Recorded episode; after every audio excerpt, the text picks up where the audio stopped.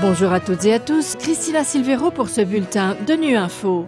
Au menu de l'actualité, l'OMS appelle à la mise en place de garanties sécuritaires afin d'acheminer l'aide vers le nord de Gaza. Face aux accusations, le secrétaire général rappelle sa position quant aux actes de terrorisme injustifiables du Hamas. Enfin, le Conseil de sécurité tient son débat annuel sur les femmes, la paix et la sécurité.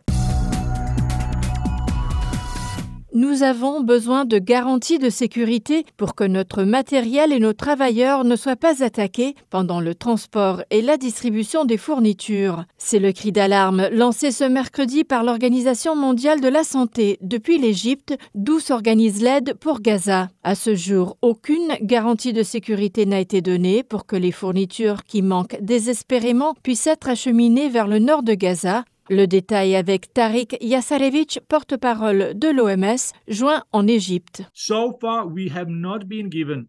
Jusqu'à présent, nous n'avons reçu aucune garantie pour le nord de Gaza. Et ce que nous demandons, c'est que ceux qui sont impliqués dans ce conflit nous fournissent ces garanties pour que les hôpitaux du nord de Gaza puissent recevoir les fournitures nécessaires. Nous venons d'apprendre qu'avant-hier, l'hôpital indonésien du nord de Gaza a interrompu certains services essentiels en raison du manque de carburant. L'hôpital Al-Shifa, le plus grand de Gaza, fonctionne à 150% de sa capacité. Nous devons donc vraiment veiller à ce que le carburant et les fournitures médicales soient acheminés en toute sécurité dans toutes les parties du territoire de Gaza, vers tous les hôpitaux. S'il n'y a pas de carburant, les bébés en couveuse qui ont besoin d'une assistance respiratoire mourront tout simplement. Les personnes sous dialyse pour des problèmes rénaux perdront toute chance de survie à long terme. Nous avons donc besoin de ces choses. Si nous ne les obtenons pas, il y aura plus de souffrance et plus de morts.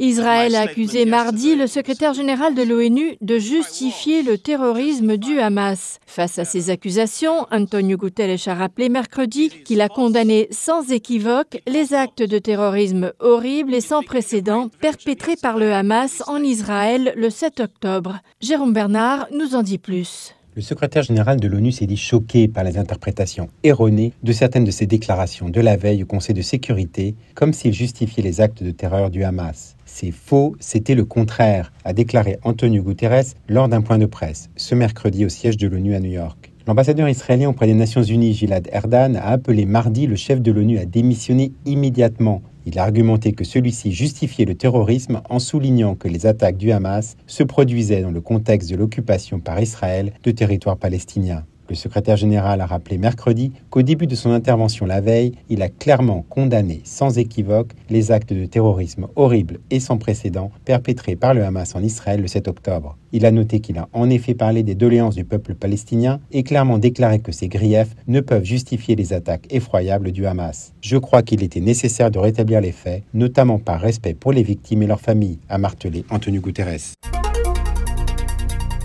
Plus de 90 orateurs doivent intervenir ce mercredi au Conseil de sécurité lors du débat annuel sur les femmes, la paix et la sécurité. Le débat examine cette année comment passer de la théorie à la pratique quant à la participation des femmes à la paix et à la sécurité internationale. Et pour cause, sur les 18 accords de paix signés l'année dernière, un seul a été signé ou témoigné par une représentante d'un groupe ou d'une organisation de femmes. De nombreuses voix ont appelé ce mercredi à investir dans la participation des femmes au processus de paix, dont celle du secrétaire général de l'ONU, qui a par ailleurs souligné que les femmes sont particulièrement menacées par les conflits à travers le globe. Antonio Guterres. Nous le voyons partout dans le monde, au Soudan et en Haïti, où les femmes et les jeunes filles sont brutalisées et terrorisées par la violence sexuelle.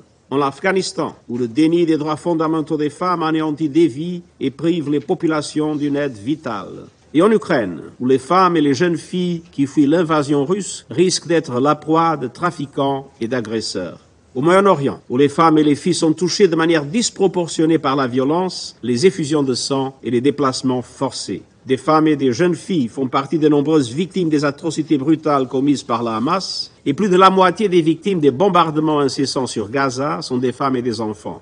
Des dizaines de milliers de femmes enceintes essaient désespérément d'accéder à des soins de santé essentiels. Voilà, fin de ce bulletin de Nu Info.